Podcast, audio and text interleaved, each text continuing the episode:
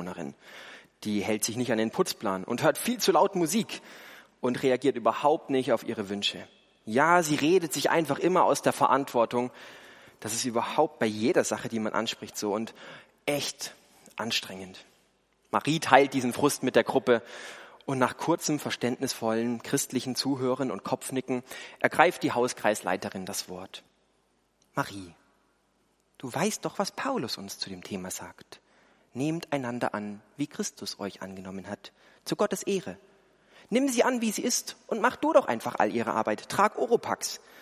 Am besten ignorierst du diesen Konflikt einfach und konzentriere dich auf die Liebe. So bleibt ihr gemeinsam unterwegs. Hannes sieht das eigentlich anders, aber die anderen nicken heilig zustimmend. Nur Marie scheint das nicht zu helfen. Sie schaut peinlich berührt. Aber weil er der Neue ist, schweigt er lieber. Aber er geht sehr verwundert nach Hause. So soll man gemeinsam unterwegs bleiben? Kann das wirklich klappen? Ja, wir wollen Hannes helfen und diesem Hauskreis. Heute geht es um die Frage, wie bleibt eine Gruppe gemeinsam unterwegs, wenn es Irritationen gibt, wenn es Reibereien gibt? Wie bleiben Beziehungen intakt? Egal ob zu Hause, in der Familie, in der Gemeinde, auf der Arbeit, wie bleiben Beziehungen intakt und gesund? In dem Hauskreis gilt das Erfolgsrezept, einander annehmen, Konflikte ignorieren. Und wir schauen, ob wir uns diesem anschließen. Ja, ob wir uns dieser schönen, heilen Welt anschließen wollen. Und zuerst schauen wir den Bibelvers an, den die Hauskreisleiterin sicher ähm, sehr gut zitieren konnte.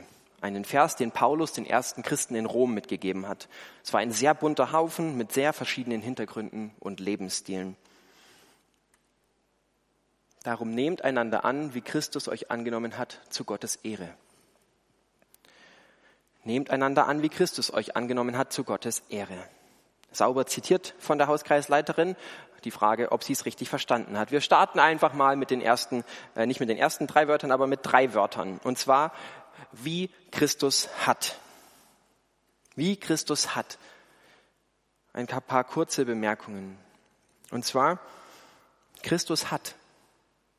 Christus hat. Er hat schon etwas getan. Und wir sehen hier in diesem einen Vers so eindeutig, was so genial ist an der ganzen Bibel und der christlichen Botschaft. Jesus handelt zuerst. Sein Tun geht meinem Tun voraus. Ja, das ist das Thema des christlichen Glaubens und immer wieder unbegreiflich. Gott hat das Entscheidende schon für mich, für uns getan. Erste Vorbemerkung. Und die zweite, aber auch wie Christus. Wie Christus. Wir sehen irgendwie zweitens, das, was Jesus mit mir tut, was er zuerst mit mir tut, soll danach schon mein Verhalten prägen. Ich soll leben wie er, denken wie er, reden wie er, wie er sein.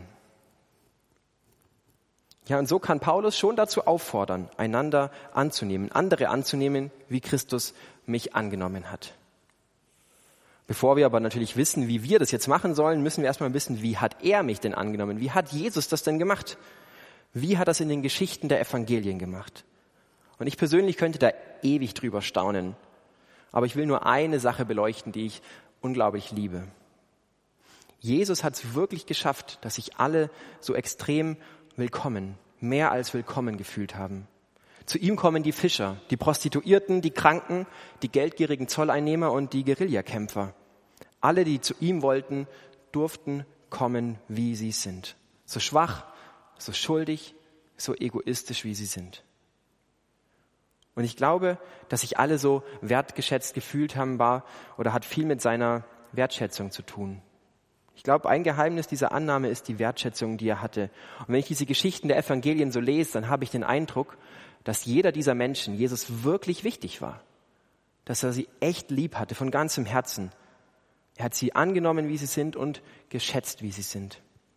Ja, er hat nicht ständig auf dem Schlechten rumgehackt, auf den Ecken und Kanten, sondern er hat das Gute gefeiert, was er sieht. Er sieht Petrus große Klappe, seine Furcht vor den Menschen. Er weiß um diese Angst, die ihn dazu bringen wird, ihn mal zu verraten. Ja, er sieht diese Unvollkommenheit, aber Jesus nennt ihn schon sehr früh den Felsen, auf dem er seine Gemeinde baut. Er schätzt Petrus für das Gute, was er sieht.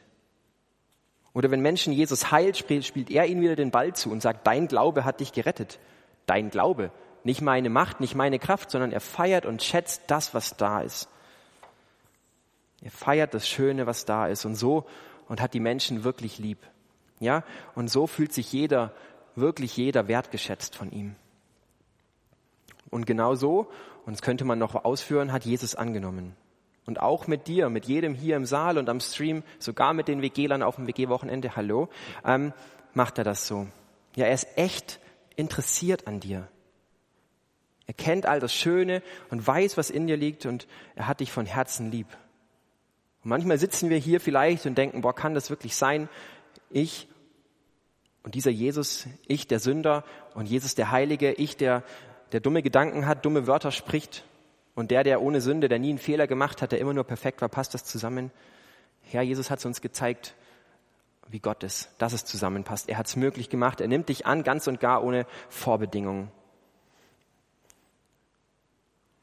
Also heißt einander annehmen dann für uns einfach, die anderen bedingungslos lieb zu haben, wertzuschätzen, das Positive an ihnen zu feiern und nicht auf den Macken rumzuhacken. Ja, das gehört dazu weil Jesus das mit mir gemacht hat. Ganz genau so. Und ich weiß nicht, wie es euch geht. Ich finde es schon sehr herausfordernd.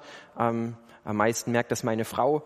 Ähm, man neigt irgendwie so dazu, den, den Partner oder die Menschen, die einem nahe sind, sich gleich machen zu wollen. Ähm, das Anderssein von ihr stresst mich manchmal. Ja, Entschuldigung, Frau, wir haben das abgesprochen, ich darf sagen. Ähm, es strengt auch manchmal an. Manchmal wäre es einfacher, mit mir selbst verheiratet zu sein, ähm, dass man nicht auf den anderen warten muss, einfach mal schön, sachlich, effizient kommunizieren kann. Ja, die Verliebten denken sich, nein, alles andere ist schön. Gell?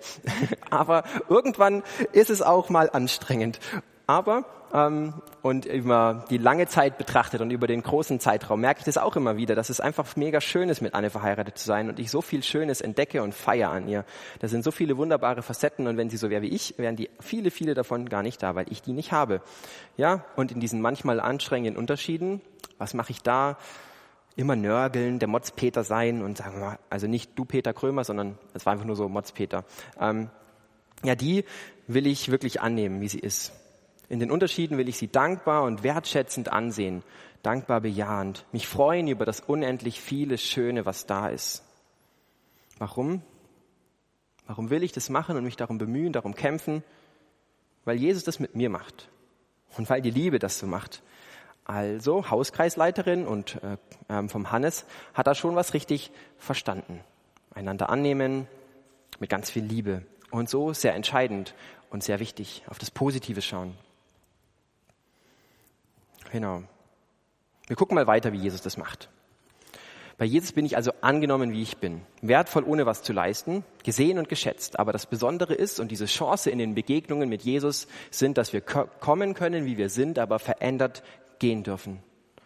Denn Jesus ignoriert nicht all die Macken und Problemchen, die er sieht. Er spricht sie liebevoll, aber sehr ehrlich an.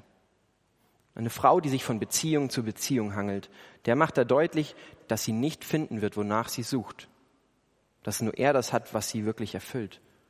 Oder es kommt mal ein Mann, der das Geld sehr, sehr lieb hat. Ähm, und Jesus sagt ihm, geh, verkauf alles, was du hast und gib den Erlös den Armen und du wirst einen Schatz im Himmel haben. Und dann komm und folge mir nach. Jesus ist auch sehr klar. Er will verhindern, dass dieser Mann sein Leben auf ein so unsicheres Fundament wie Geld und Besitz baut. Und warum macht Jesus das jetzt? Ist er nicht dieser, nimmt er nicht die Menschen so, wie sie sind? Warum lässt uns Jesus nicht einfach, wie wir sind? Warum peppelt er die Frau nicht einfach immer wieder auf, wenn die Beziehung scheitert, die nächste? Warum lässt er den Mann nicht sein Geld mehr lieben als alles andere? Warum macht Jesus das so? Die Antwort ist im Halbsatz vorher zu finden. Warum lässt Jesus uns nicht, wie wir sind? Jesus sah ihn voller Liebe an. Das sagt er unmittelbar, lesen wir das, bevor er diesen Mann konfrontiert mit seiner Liebe zum Geld. Ja, Jesus liebt die Menschen viel zu sehr, als dass er sie auf diesem Holzweg lassen kann. Er will ihnen verändertes Leben ermöglichen. Leben 2.0, das beste Leben. Und weil es das nur bei ihm gibt, weil es das ausschließlich bei ihm gibt, spricht er klar an, was der Beziehung zu ihm ein Stolperstein ist. Bei der Frau die vielen Beziehungen, bei dem Mann das viele Geld, Und darum, bei aller Annahme und Wertschätzung, ist er auch sehr klar, wenn etwas zwischen ihm und uns steht, spricht er uns in liebevoller Klarheit darauf an. Und das macht er auch heute noch im Gebet, durchs Bibellesen, ja, durch Gruppen, Hauskreise, Freundschaften, aber auch direkt, wenn wir im Gespräch sind mit ihm. Es war irgendwie, ich glaube, vielleicht der erste Arbeitsmontag nach meiner Elternzeit und wir waren krank zu Hause. Und bevor ich ins Büro bin, musste ich noch zur Apotheke. Und dämlicherweise schaue ich auf diesem Weg kurz aufs Diensthandy, ob es irgendeine mega wichtige WhatsApp gibt. Und ich sehe eine WhatsApp von Markus, die mich gestresst hat. Und ähm, in meiner Ungeduld und Eile reagiere ich wenig liebevoll. Schreibe irgendwas zurück, was einfach nur 100% sachlich und äh, genervt ist, mit sehr genervtem Unterton. Ähm, und das ging den Vormittag dann so weiter, noch zwei, drei Nachrichten, die irgendwie sehr extrem ungeduldig waren und, und hektisch von dieser Eile geprägt. Und dann später auf dem Spaziergang zur Arbeit habe ich mit Jesus geredet. Und ich nenne das irgendwie Heart Sync. Ich habe mein Herz versucht, mit ihm eins zu machen, zu synchronisieren und ähm, mit ihm geredet und mit ihm gehört. Und dann hat er mir gezeigt, dass das gar nicht so clever war, dass es definitiv nicht liebevoll war. Und dann habe ich mich entschuldigt bei Markus. Und der hat es natürlich locker weggesteckt und gesagt, ja, kein Problem, darf ich auch mal so schreiben. Aber trotzdem, ähm, Jesus hat mein Herz wieder ähm, mir gezeigt, dass das falsch war. Und so ja, macht er das direkt, wenn wir im Gespräch sind mit ihm. Und dieser Heart Sync mit Jesus, dieses Eins zu Eins mit ihm werden, funktioniert in jeder anderen Beziehung genauso. Ihn können wir anzapfen, diese göttliche Wissensquelle über jede unserer Beziehungen. Ähm, das gilt, funktioniert auf der Arbeit, in der Uni, überall. Jesus kann uns helfen, so Reibereien und die Konflikte zu erkennen, dass wir erste Schritte gehen können. Ja, wenn immer wir Dinge tun, die irgendwie nicht zu ihm passen, ähm, die Beziehungen von uns schaden, dann weist er uns darauf hin, wenn wir hinhören, wenn wir zuhören. Jesus spricht Dinge klar an. Und so wie Jesus sollen auch wir das machen. Wenn es Dinge gibt, die unsere Beziehungen belasten, wenn es Stress gibt, ähm, Reibereien, dann ist es auch für uns gut. Wie kann das Konflikte angehen jetzt nun konkret klappen? Also jetzt denken wir, ich hoffe, ich habe euch überzeugt, dass es schon ganz gut ist, äh, Konflikte anzusprechen und nicht nur immer eitel Sonnenschein äh, Schwamm drüber zu machen. Aber wie geht's denn jetzt konkret? Jesus hat die Menschen angenommen und geschätzt, geliebt, wie sie sind. Und das haben sie gemerkt.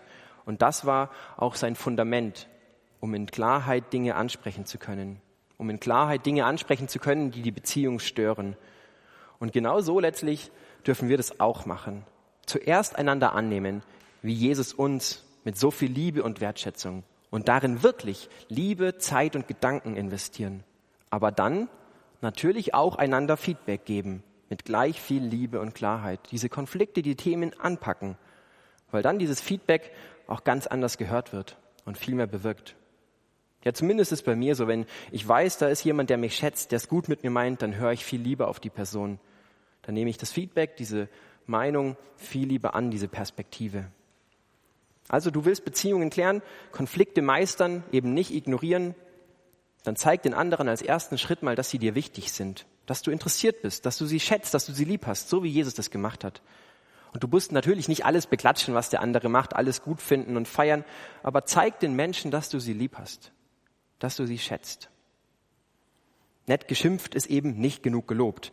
Ähm, Mutter Teresa hat mal gesagt, nice words are easy to, oh, jetzt. Mutter Teresa hat mal gesagt, nice words are easy to speak, but their echoes are truly endless. Nette Worte sind schnell gesagt, aber ihre Echos sind wahrhaft endlos. Ja, ich glaube, die Worte machen ganz viel mit der Wertschätzung und wie sich die Personen bei dir fühlen. Und wenn du annehmen willst, wie Jesus, dann investier in diese Basis. Sei bekannt als Ermutiger, als Wertschätzer der Menschen. Und es tut Menschen so gut, wenn sie hören, ähm, ein Danke, ein Bitte, ein, wenn wir wahrnehmen, was sie Gutes können. Da könnt die, äh, ja, ihr aus der Homezone vermutlich viele Lieder singen. Ich habe mein Praxissemester bei den Südstadtkids in Heilbronn gemacht und wir haben ähm, mal so eine Lobduschenrunde gemacht. Ich weiß nicht, ob ihr das kennt. Man schreibt irgendwie sich auf Zettel und reicht die rum, was die Leute gut hören können. Kann man natürlich auch mit Worten machen.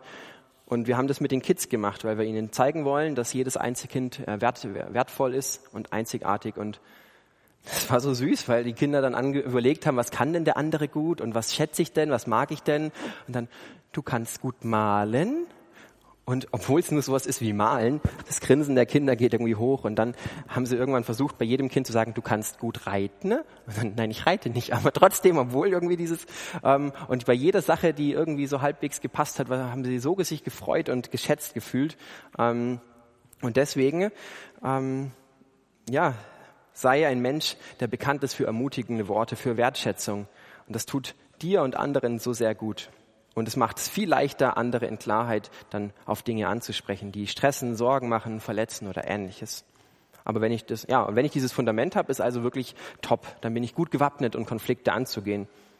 Wenn ich die Basis aber nicht habe, dann sind Probleme vorprogrammiert, Freunde.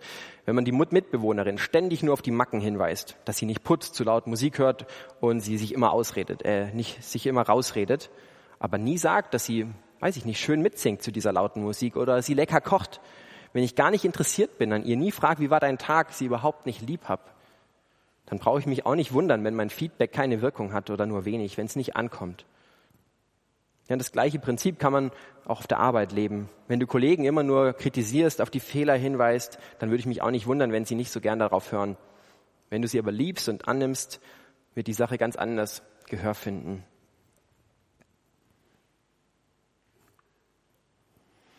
Ja, und weil Feedback und Klarheit so wichtig sind, weil Jesus das vorgelebt hat, weil Beziehungen dadurch gesund und stark bleiben, weil Menschen dadurch Wachstumschancen haben, sich zu verändern, weil Gruppen dadurch gemeinsam unterwegs bleiben, darum wollen wir Konflikte angehen, Feedback geben und nicht alles ignorieren. Und darum habe ich uns jetzt auch äh, ganz konkret Ideen dabei, wie man klares und aber auch liebevolles Feedback gibt. Ein kurzes How-to Konflikte meistern. Wertschätzung und Annahme als Basis. Ich habe das jetzt lange ausgeführt, äh, das ist aber wirklich absolut entscheidend und deswegen steht es hier nochmal mit dabei. Ähm, und das Ganze nicht nur einfach in der Woche, bevor du mal was ansprechen willst, ähm, sondern mach es zu deinem Lebensstil. Sei nicht für blödes Gerede hintenrum bekannt, sondern für Gutes mittenrum direkt ins Gesicht. Ja, mach es zu deinem Lebensstil, ein ermutiger, ein Wertschätzer zu sein. Ein zweiter Tipp, die Wahrheit sagen. Im Epheserbrief lesen wir darum, legt die Lüge ab und redet die Wahrheit. Die Bibel rät uns, ehrlich zueinander zu sein, nicht zu lügen, nicht zu verheimlichen. Wenn ein Freund dir zum Beispiel kurz vor dem Treffen absagt und es dich eigentlich stört, aber irgendwie auch äh, und verletzt, was dann tun? Wie ist jetzt so eine gute Reaktion? Eben nicht so tun, als ob es dir nichts ausmacht, sondern ehrlich teilen, was es mit dir macht dass du es schade findest, weil du dich voll gefreut hast, weil, weiß ich nicht, ewig nicht gesehen, weil dir die Beziehung wichtig ist. Und nicht sagen, ja, passt schon, kein Problem, ich habe schon immer was zu tun. Ja, es ist wichtig, dass wir die Wahrheit reden. Und wichtig dabei ist natürlich auch ähm, zu wissen, dass wenn es um Beurteilungen von jemand anderem geht, immer nur meine Wahrheit ist, meine Sichtweise. Ähm, ich muss mir bewusst machen, dass meine Wahrnehmung subjektiv ist, also dass ich nicht die objektive Wahrheit habe. Fällt mir manchmal schwer. Entschuldigung, Anne. Ähm, besonders wenn es um Konflikte geht, ist das entscheidend. Ja, ich weiß nicht, wir beobachten ein Kind im, im Sandkasten und es schlägt das andere. Ähm, wir denken, oh, dieses aggressive Kind, ey, aber wir sehen gar nicht davor, dass das andere den Sand ins Gesicht geschmissen hat und vielleicht dazu noch gespuckt. Ähm, ja, wir sehen immer nur einen Ausschnitt der Wirklichkeit. Daher kann ich meine Wahrnehmung nicht als absolut hinstellen, meine Wahrheit. Dafür weiß ich zu wenig. Daher kann ich meine Sicht meinem Gegenüber einfach nur als eine von vielen Perspektiven anbieten. Auf einem Silbertablett servieren und dann dem Gegenüber Zeit nehmen, ja, wie es die Sache regeln will. Die Person kann die Sache selbst mit Freunden besprechen, mit Gott prüfen. Und ich muss in so einem Gespräch keinen Druck machen, irgendwie, dass meiner Ansicht gefolgt wird oder meiner Meinung. Aber ich bin aufgefordert, trotzdem meine Wahrheit zu sagen. Aber eben mit dem Wissen, meine Wahrheit ist nur ein Ausschnitt der wirklichen Wahrheit. Dann noch eins aus der Bibel. Nicht zu viel Zeit verstreichen lassen oder zackig ähm, die Sachen angehen. Wenn ihr zornig seid, dann versündigt euch nicht.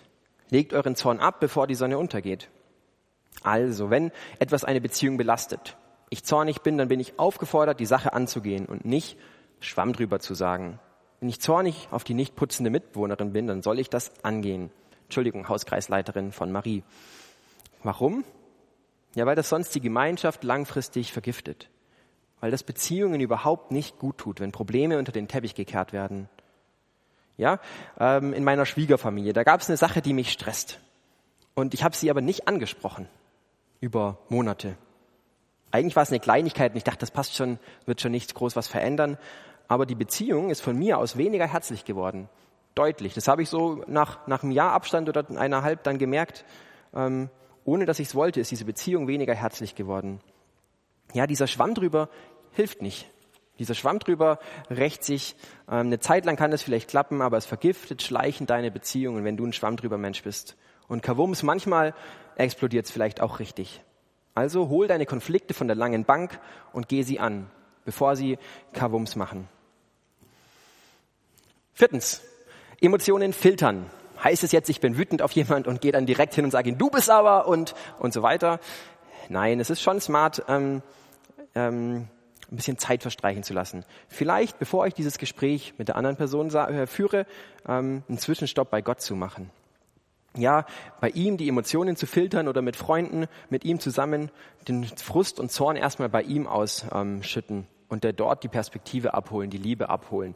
Das ist wirklich, würde ich sagen, sehr wichtig. Aber so dieses, ähm, der Tipp von vorhin, zackig, ja trotzdem zackig zu Gott gehen, zackig mit Freunden drüber reden und dann, wenn ich ready bin, die Sache mit anderen bereden. Und so war es auch mit der Schwiegerfamilie. Ich habe die Sache mit Jesus beredet, gehört, Mentor und Frau befragt und dann die Schwierigkeiten ähm, geklärt, angesprochen. Und jetzt ist die Beziehung so viel aufgeräumter und wieder viel, viel herzlicher von meiner Seite. Und ähm, ich war sehr, sehr froh, das getan zu haben, dass Jesus mir das gezeigt hat, wie es gehen kann. Ein fünfter Tipp, aber davor ein kleiner Test. Was fällt dir auf?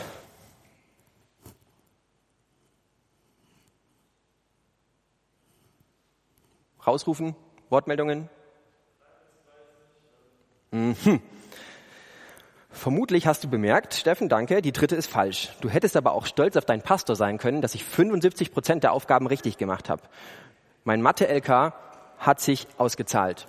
Danke an Frau Wanner. Ähm, ja, was lernen wir fürs Feedback geben, fürs Konflikte ansprechen? Vergiss nicht das Positive. Ja, vielleicht gibt's ein nerviges bei XY oder störendes für euer Miteinander. Aber ich tippe mal, da gibt's auch 75 Prozent oder mehr, die gut sind. Einige Prozentpunkte, die ich feiern und schätzen kann. Also wenn du in so ein Gespräch gehst, fokussier nicht auf das eine Falsche, sondern hab auch den Blick für all das Positive.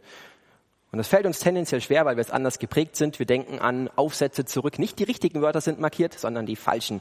Ähm, aber wir können das lernen und ähm, es ist sehr wertvoll, wenn wir es tun. Und natürlich gäbe es jetzt noch weitere Tipps, sowas wie klären Konfliktgespräch eins zu eins und nicht in großer Runde, nicht von hier vorne. Übrigens, Anke, was ich hier schon immer sagen wollte. Ähm, und mach's direkt und nicht hintenrum. Aber wir gehen weiter. Du bist jetzt schon gut aufgestellt, um Feedback zu geben, um Konflikte in liebevoller Klarheit anzusprechen. Diese fünf Sachen sollten ein gutes Gerüst sein. Aber eine Sache, die darf ich nicht verschweigen, die darf ich nicht ähm, verpassen. Eine Sache darfst du auf keinen Fall vergessen. Eins fehlt noch, der Herzcheck. Ja, denn deine Motivation in so einem Gespräch ist mega entscheidend. Jesus hat uns dazu berufen, dass wir einander lieb haben, dass wir sie so behandeln, wie wir uns das selbst wünschen würden. Und bei Paulus finden wir das für den Bereich der Kommunikation ganz konkret runtergebrochen. Vielmehr soll, soll das, was ihr sagt, gut, angemessen und hilfreich sein dann werden eure Worte denen, an die sie gerichtet sind, wohl tun. Meine Worte sollen also gut, angemessen und hilfreich sein. Das Ziel ist, dass sie dem anderen Gutes tun. Es geht in Konfliktgesprächen nicht darum, den ganzen Frust rauszulassen, verbrannte Erde zu hinterlassen. Bei Jesus haben wir vorhin gelesen, er sah den Mann an und gewann ihn lieb. Er hatte ihm lieb. Er wollte ihm schlicht und ergreifend einfach nur helfen, mit diesem Feedback positiv verändert nach Hause zu gehen positiv eine Weiterentwicklung der anderen Person zu ermöglichen. Und deswegen die Frage, was ist in deinem Herzen vor so einem Gespräch? Was ist in deinem Herzen vor so einem Gespräch? Ist da Liebe? Ist da dieser Wunsch, jemanden weiterzubringen, jemanden auch Gutes zu tun? Und wenn nicht, ist die Zeit vielleicht noch nicht reif, dann bist du vielleicht noch in dieser Klärungsphase mit Gott oder mit anderen. Dann darfst du dich mit Jesus connecten, durchs Bibellesen, beten, Lobpreis oder unser Connect-Wochenende Anfang November. Ähm, und du darfst ihn bitten um ja, seine Liebe, um seine Perspektive, damit, damit du klar siehst, klarer damit deine Wahrheit immer mehr zu einer echten Wahrheit wird und deine Emotionen richtig gefiltert werden. Denn diesen, deswegen vergiss diesen Herzcheck nicht zu machen. Ja, dann denke ich, hast du seine Liebe und seine Perspektive im Gepäck und bist ready, erste Schritte zu gehen. Also, wir kommen zum Ende. Wie bleibst du in Beziehungen, die dir wichtig sind? Wie bleibt ihr gemeinsam unterwegs? Wie bleiben wir es als Gemeinde? Wie Marie und ihre Mitbewohnerinnen? Legt die Basis mit Wertschätzung, sprecht Dinge an in liebevoller Klarheit, beachte Tipps und Tricks der Bibel und ganz wichtig, vergesse nicht den Herzcheck. Dann bleiben wir gemeinsam unterwegs. Dann leben wir in starken und gesunden Beziehungen. Und weil Jesus sich freut, wenn wir in guten, starken Beziehungen leben, ist er gerne bereit, uns dabei zu helfen. Uns zu dem Wollen, das heute vielleicht entstanden ist, auch das Vollbringen, das Tun zu geben. Und deswegen möchte ich beten zum Ende der Predigt. Herr Jesus, ich danke dir, dass du uns so von Herzen lieb hast. Dass du der Gott bist, der uns sieht mit all dem Schönen, aber auch den Macken und dass du uns trotzdem lieb hast, dass wir kommen dürfen, wie wir sind. Und das ist so großartig und unglaublich. Und du weißt um diejenigen, die hier sitzen oder am Stream sind und das nicht glauben können. Die nicht glauben können, dass du dieser unendlich liebevolle Gott bist, der uns nimmt, wie wir sind und ich bitte dich, dass du dieses Glauben, dieses Wissen schenkst, dass du es uns fühlen und spüren und merken, erfahren lässt, äh, dass wir angenommen sind von dir, wie wir sind. Schenk, dass das die Basis ist auf diesem Weg, den wir uns machen, um Konflikte anzugehen, um einander anzunehmen. Ja, und da gib uns ähm, jedem Einzelnen den einen Schritt, den wir gehen können in der nächsten Woche ins Herz. Ob wir ermutiger werden wollen, Wertschätzer, oder ob es ganz konkret schon dran ist, ähm, ja, einen Konflikt anzugehen. Danke, dass du ein Gott bist, der wirkt und der redet, der handelt, der uns das heute im Gottesdienst wichtig machen kann, was du von uns hast, äh, für uns hast, was uns gut tut, was uns dieses veränderte Leben bringen will. Amen.